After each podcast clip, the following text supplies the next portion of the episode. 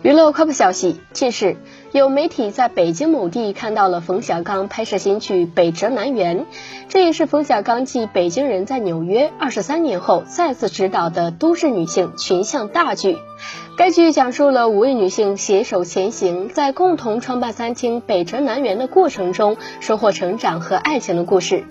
王珞丹、蓝盈莹主演双双晋升冯女郎，更获冯导亲自指导。在参加了剪辑之后，蓝盈莹也终于撕掉了浣碧的标签，和久未露面的王珞丹一同参演了冯小刚导演的新剧。再次开拍时，冯导现身片场亲自指导，头戴黑色棒球帽、身穿白色衬衣的冯导看起来英气十足，表情严肃地前往拍摄场地。当日拍摄片段，蓝盈莹使用替身上阵王珞丹则是亲自骑马拍摄挺拔的身姿看起来十分专业。不知道冯导二十三年后再次下凡拍摄电视剧会有怎样的反响呢？